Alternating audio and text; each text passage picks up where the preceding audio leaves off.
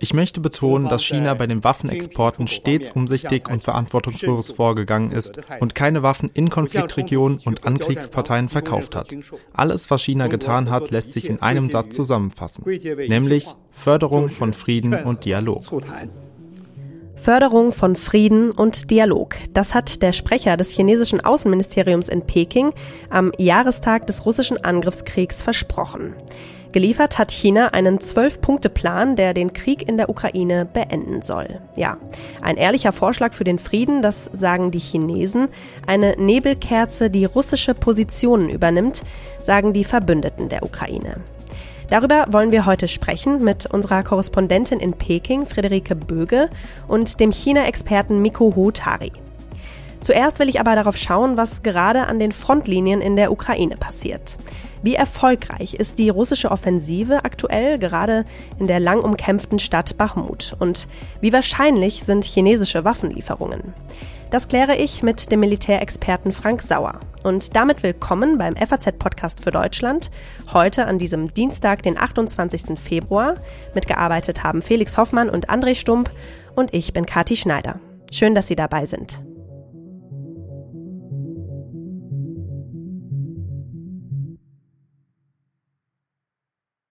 Ja, wir haben in der vergangenen Woche hier im Daily den Krieg jeden Tag aus unterschiedlichen Blickwinkeln beleuchtet. Und das letzte Militärupdate, das haben wir Ihnen am Montag letzter Woche gegeben. Und was sich seitdem in den umkämpften Gebieten in der Ukraine getan hat, das will ich jetzt mit Frank Sauer besprechen. Er ist Militärexperte und Politikwissenschaftler. Sein Spezialgebiet ist internationale Sicherheit und er ist Macher des Sicherheitspodcasts Sicherheitshalber, war schon häufiger hier bei uns in der Sendung. Hallo, Herr Sauer, schön, dass Sie da sind. Hallo, danke für die Einladung.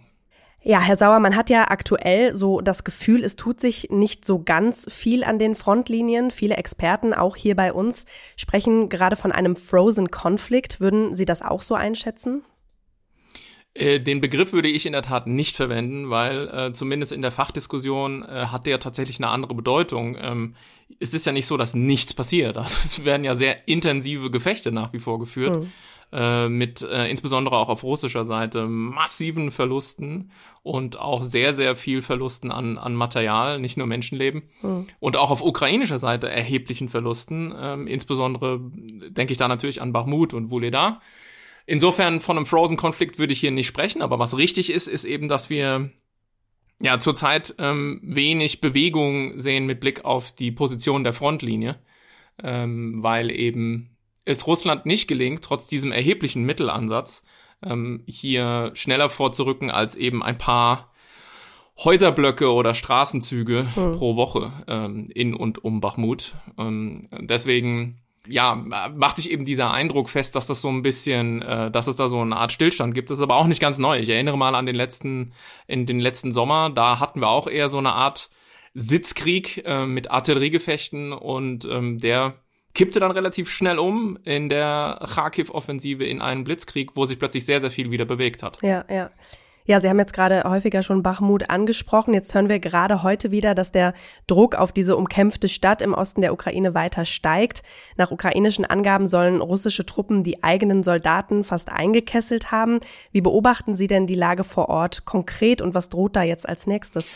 Ja, ich kann natürlich auch nur das konsultieren, was eben aus offenen Quellen verfügbar ist. Institute for the Study of War ist natürlich ähm, eine Quelle, die sehr viele benutzen und die auch gute Karten liefern ähm, und einige andere auch noch. Und ich sozusagen teile diese Einschätzung. Also das ist das Bild, das sich auch mir ergibt, dass ähm, Bachmut ähm, sozusagen, sozusagen, dass die Drohung im Raum steht, dass man da diesen Kessel schließen könnte. Es geht da halt primär um eine Straße, die die Ukraine noch noch äh, braucht und die, die, die sie hat äh, für Versorgung und Rückzug. Mhm. Ähm, und deswegen muss man eben sehen, das ukrainische Kalkül an dieser Stelle ist natürlich, den Russen hier auch viel Schaden zuzufügen, mhm. um sie möglichst zu schwächen oder auch Kräfte dorthin zu ziehen, so dass man dann ähm, seinerseits von ukrainischer Seite mit einer Offensive möglicherweise Erfolg haben könnte. Das ist letztes Jahr ja sehr gut geglückt, so eine ähnliche äh, Strategie. Mhm. Äh, und hier muss man eben sehen, wie viel Verluste die Ukraine hier noch in der Lage ist zu absorbieren, ähm, weil ich hatte das ja eingangs gesagt, auch für die Ukraine ist Bachmut eine ähm, ja, schreckliche Angelegenheit mit sehr vielen Verlusten. Ja. Glauben Sie denn, dass die Ukrainer Bachmut werden räumen müssen? Das wage ich nicht ähm, zu beurteilen. Ich denke, das ist Spekulation. Ich habe das verschiedentlich gehört, dass man um diesen Punkt unter Umständen nicht drumherum kommen äh, könnte. Äh, es gibt ja auch so dieses ähm, etwas eingespielte Verhältnis zwischen dem Westen und ähm, Kiew, nämlich dass das, die Ukraine in aller Regel eigentlich Erfolge äh, vermelden will, um auch die Unterstützung des Westens nicht zu gefährden. Möglicherweise spielt das auch äh, mit hinein. Mhm. Äh, und ein Punkt, den man vielleicht auch noch dazu sagen muss, der für unsere Diskussion in den letzten Wochen und Monaten in Deutschland besonders relevant ist. Ähm, ein Gedanke, der mir durchaus kam in den letzten paar Tagen und Wochen, war schon, dass wir uns natürlich mit dieser ganzen Frage Lieferung von Schützen und Kampfpanzern ziemlich viel Zeit gelassen haben.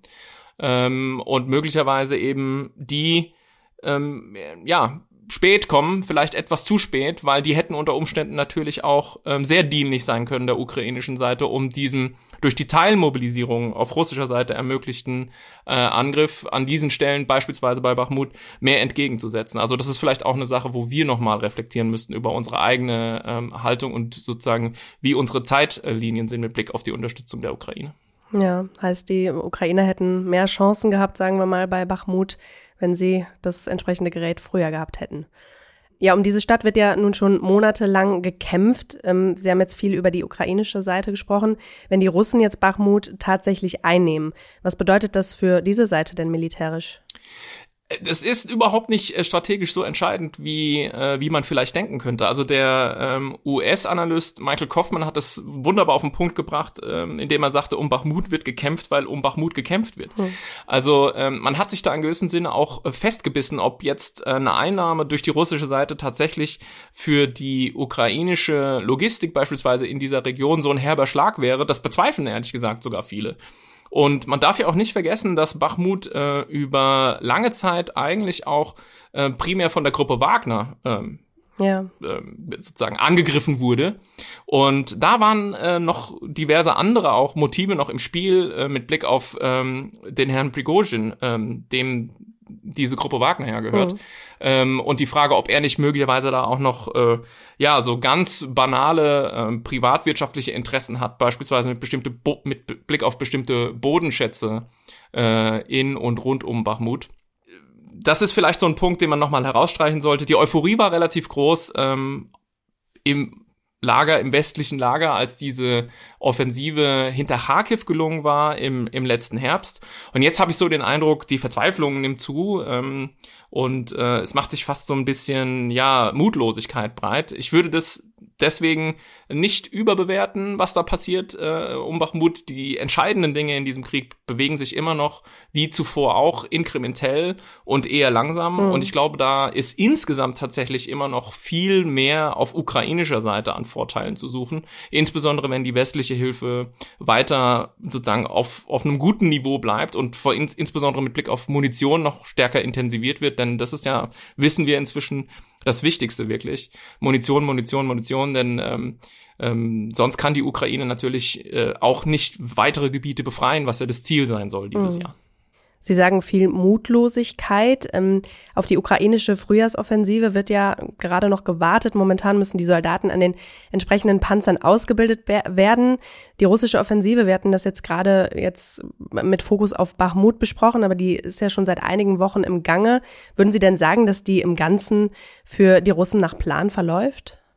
Das glaube ich nicht. Ähm, also ich meine, Ursprünglich war der Plan ja ohnehin, nachdem Russland Cherson geräumt hatte und über den Fluss gesetzt hatte, ähm, im Prinzip eher eine, eine stark befestigte Verteidigungslinie zu etablieren. Mhm. Und offensichtlich ist da äh, Wladimir Putin einfach ungeduldig geworden und hat dann eben den befehlshabenden General ausgetauscht gegen den Herrn Gerasimov, den Generalstabschef, der jetzt auch für die Ukraine-Operation zuständig ist. Mhm. Und der versucht offensichtlich, ähm, ja, auf Bitten Putins hier jetzt Erfolge zu liefern. Dass man damit zufrieden ist, ähm, was man erreicht hat in diesen letzten paar Wochen, diesen Winter, wage ich doch stark zu bezweifeln. Hm. Ähm, insofern bleibe ich dabei. Äh, die Ukraine, habe ich jetzt verschiedentlich in den letzten paar Tagen gesagt, hat zwei Wunderwaffen. Äh, das eine ist die eigene Kampfmoral und das andere die russische Inkompetenz. Und das sind eigentlich zwei der Grundkonstanten in diesem Konflikt. Und an, wenn sich an denen nichts grundlegend ändert, kann man sehr optimistisch sein, dass es der Ukraine auch wieder gelingen wird, sozusagen ähm, das Blatt zu wenden und hier wieder stärker auch in die, in die Initiative zu kommen. Hm. Jetzt heißt es ja in diesen Tagen auch aus Belarus, dass dort 1,5 Millionen freiwillige Soldaten abrufbar seien, sollte es zu einer Ausrufung des Kriegsrechts kommen. Sie haben ja im Vorgespräch schon gesagt, dass Sie es für unwahrscheinlich halten, dass Belarus aktiv in den Krieg eingreift. Aber was bedeutet es denn für die ukrainischen Militärplaner, wenn im Norden ein solches Bedrohungsszenario aufrechterhalten wird? Ich bin mir gar nicht sicher, wie ernst zu nehmen diese Bedrohung wirklich ist. Also solche Dinge passieren ja auch einfach, äh, nicht einfach über Nacht. Wir haben das ja im Vorlauf zum 24. Februar letztes Jahr gesehen. Mhm. Wenn da eine Truppenkonzentration wäre und wenn da tatsächlich äh, etwas bevorstünde, was möglicherweise wirklich den Norden der Ukraine massiv in Bedrängnis bringen könnte. Ich glaube, dann würden wir das über mehrere Tage und Wochen tatsächlich auch erfahren. Und damit meine ich auch wirklich wir, also die Öffentlichkeit. Mhm. Ähm, und ähm, danach sieht's ja nun überhaupt nicht aus. Ich meine, ich könnte mir schon vorstellen, dass es Pläne gibt, da zumindest sozusagen Teile der ukrainischen äh, Verteidigung oben im Norden zumindest zu binden.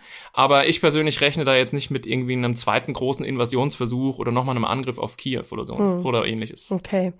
Ja, heute wird ja der belarussische Machthaber Lukaschenko auch in China erwartet und wir sprechen gleich auch noch über die Rolle Chinas im Ukraine-Krieg aktuell, auch im Hinblick auf den Zwölf-Punkte-Plan. Fast zeitgleich mit diesem Plan wurde ja auch bekannt, dass China nach Auffassung der CIA die Lieferung tödlicher Unterstützung an Russland in Erwägung ziehe. Was wären denn militärische Güter, die realistisch gesehen China Russland zur Verfügung stellen könnte? Also konkret in der Diskussion waren ja diese Einwegdrohnen, ähm, die, soweit ich das zumindest recherchieren konnte, ziemlich dem ähneln, was Russland aktuell aus dem Iran bezieht, also diese Shahed 136. Mhm. Äh, jetzt ist es aber so, dass eigentlich nie klar gesagt wurde, in welchem Umfang diese überhaupt verfügbar wären, also wie viel, in welchem Zeitraum könnte China da überhaupt liefern. Hm, das war äh, in dieser ganzen Diskussion eigentlich auch nicht so zu erfahren. Und inzwischen kommen ja auch schon andere Töne aus Washington. Also äh, der CIA-Chef Burns hat ja auch gesagt, dass sie zurzeit nicht davon ausgehen, äh, dass äh, China, wo diese Diskussion wohl geführt wurde, diesen Schritt tatsächlich würde gehen wollen. Mhm. Rein spekulativ könnte man auch sagen, andere Waffen, würden sie denn geliefert, würden natürlich auch einen ganz anderen Effekt haben. Ja, also diese iranischen Drohnen, das sehen wir ja, die machen keinen entscheidenden äh, Unterschied auf dem Gefechtsfeld. Die sind ja eher Terrorwaffen, die gegen die Zivilbevölkerung eingesetzt werden, die Infrastruktur zerstören sollen, die allerhöchstens indirekt aufs Gefechtsfeld Auswirkungen haben, weil sie Teile der Luftverteidigung der Ukraine binden. Mhm. Und so wäre das natürlich mit Einwegdrohnen aus China genau das gleiche. Aber würde China äh, Artilleriemunition liefern oder vielleicht gepanzerte Fahrzeuge, dann glaube ich, dann würde sich unter Umständen auch am Kräfteverhältnis auf dem Gefechtsfeld was ändern. Aber sage ich nochmal ganz klar, danach sieht es überhaupt nicht aus mhm. zurzeit, zum Glück.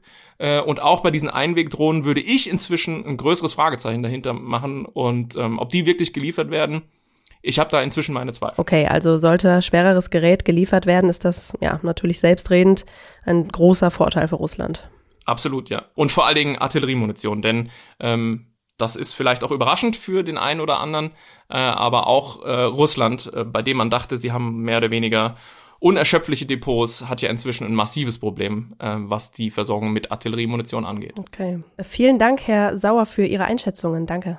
Danke Ihnen. Ja, kommen wir nun von möglichen Waffenlieferungen Chinas an Russland zu dem Zwölf-Punkte-Plan, den Peking am Freitag vergangener Woche am Jahrestag des Angriffskriegs veröffentlicht hat. Ja, der enthält Vorschläge für ein Ende des Krieges in der Ukraine und unsere Korrespondentin in Peking, Friederike Böge, hat mal die wichtigsten Punkte dieses Plans zusammengefasst, der aber keineswegs als Friedensplan bezeichnet werden kann.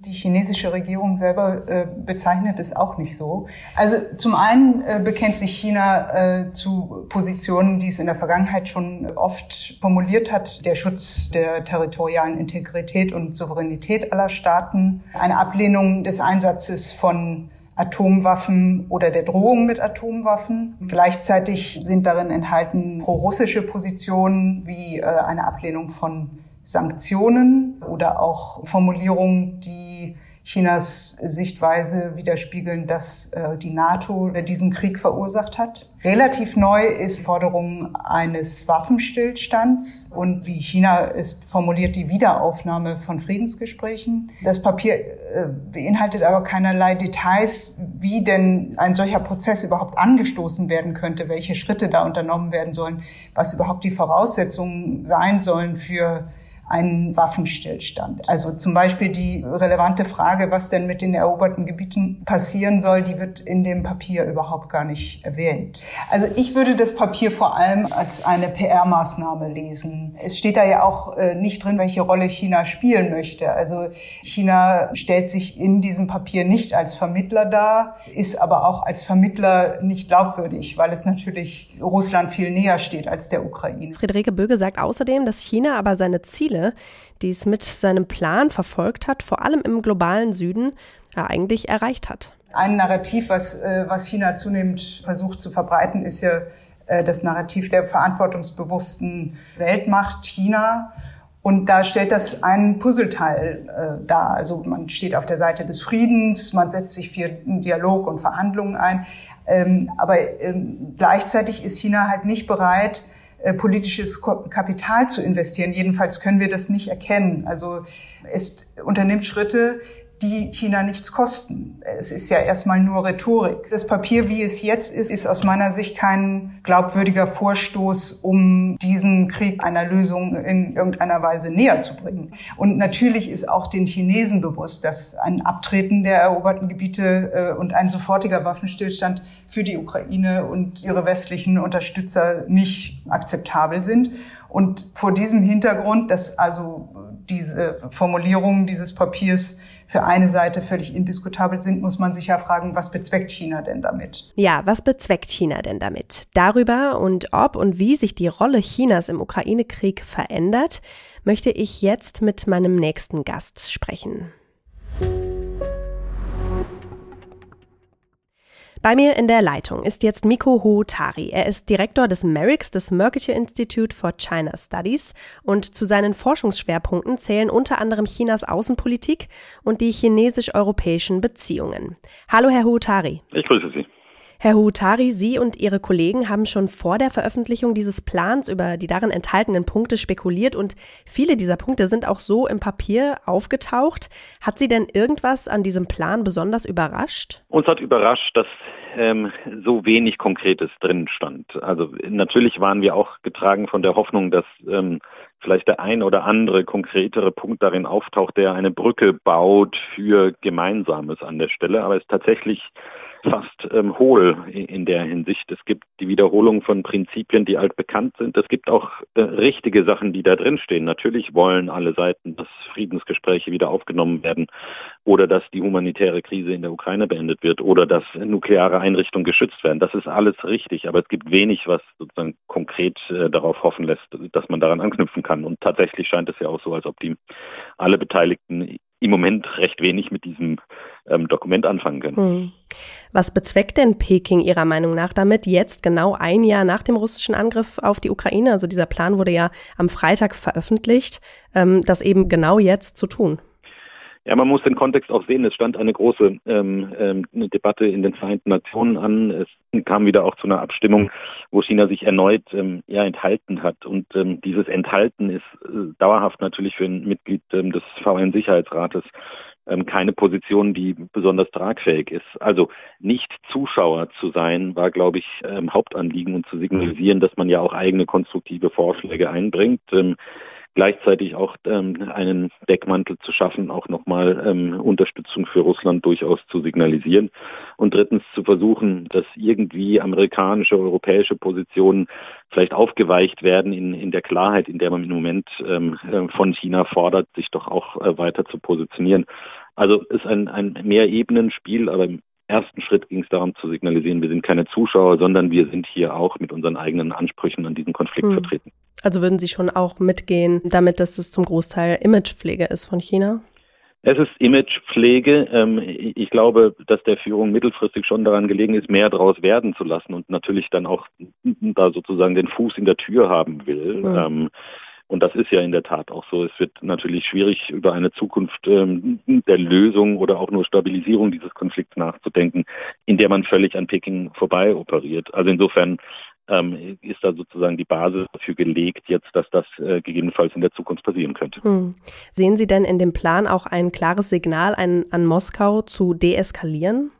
Das ist darin nicht enthalten. Ähm, Werberteam nicht und auch der ganze Kontext verweist nicht darauf, dass das im Moment die Forderung Pekings an Moskau ist. Ähm, wenn Wang Yi in Moskau auftritt, ähm, bekommt er alle öffentliche Unterstützung, die er braucht. Felsenfest ähm, stünde Peking an der Seite Moskaus ähm, an der Partnerschaft ähm, wird nicht gerüttelt, man solle sie strategisch vertiefen. Das sind alles keine Signale, die dafür sprechen, dass jetzt hinter den Türen ähm, vollkommen anderes gesagt wird. Ähm, ich glaube weiterhin, dass Peking kein Interesse hat, ähm, dass äh, dieser Konflikt zu Ungunsten äh, Russlands mhm. ausgeht.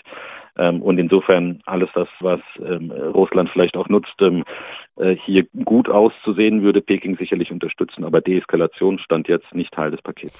Was bedeutet denn dieser Plan jetzt für die angeblich grenzenlose Freundschaft von China und Russland? Ist das eine diplomatische Offensive, um ähm, Russland den Rücken frei zu halten? Kann man das so sagen?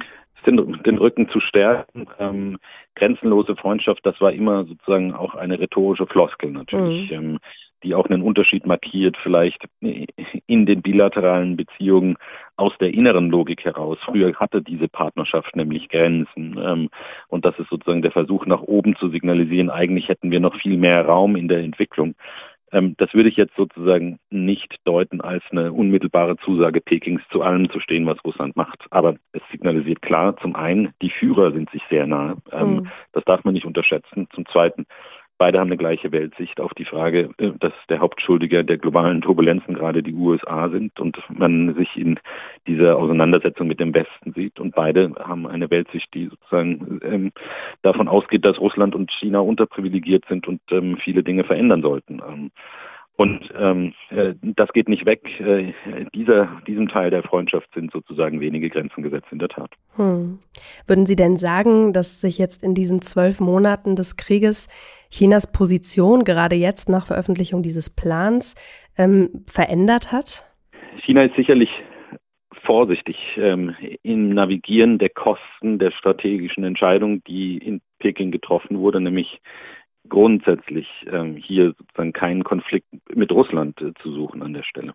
Das ist äh, aus dem Inneren auch äh, nachvollziehbar und logisch auf eine Art und Weise, dass der wichtigste Partner ähm, in der Nachbarschaft ein großer, gewichtiger ähm, Akteur mit langer Grenze, ähm, mit dem man gemeinsam auf der Weltbühne agieren kann. Und daran hat sich wenig gedreht. Ich glaube, ähm, Peking hat aber natürlich ein Interesse daran, die Kosten dieser Entscheidung ähm, abzumildern. Und äh, da versucht man alles. Ähm, aber die grundsätzliche Position hat sich nicht ähm, gedreht. Hm. Sie haben es eben auch schon angedeutet, ähm, China, Chinas Interesse ist es nicht, dass Russland diesen Krieg verliert. Was würde es denn aber eigentlich konkret für China bedeuten, sollte Russland diesen Krieg verlieren?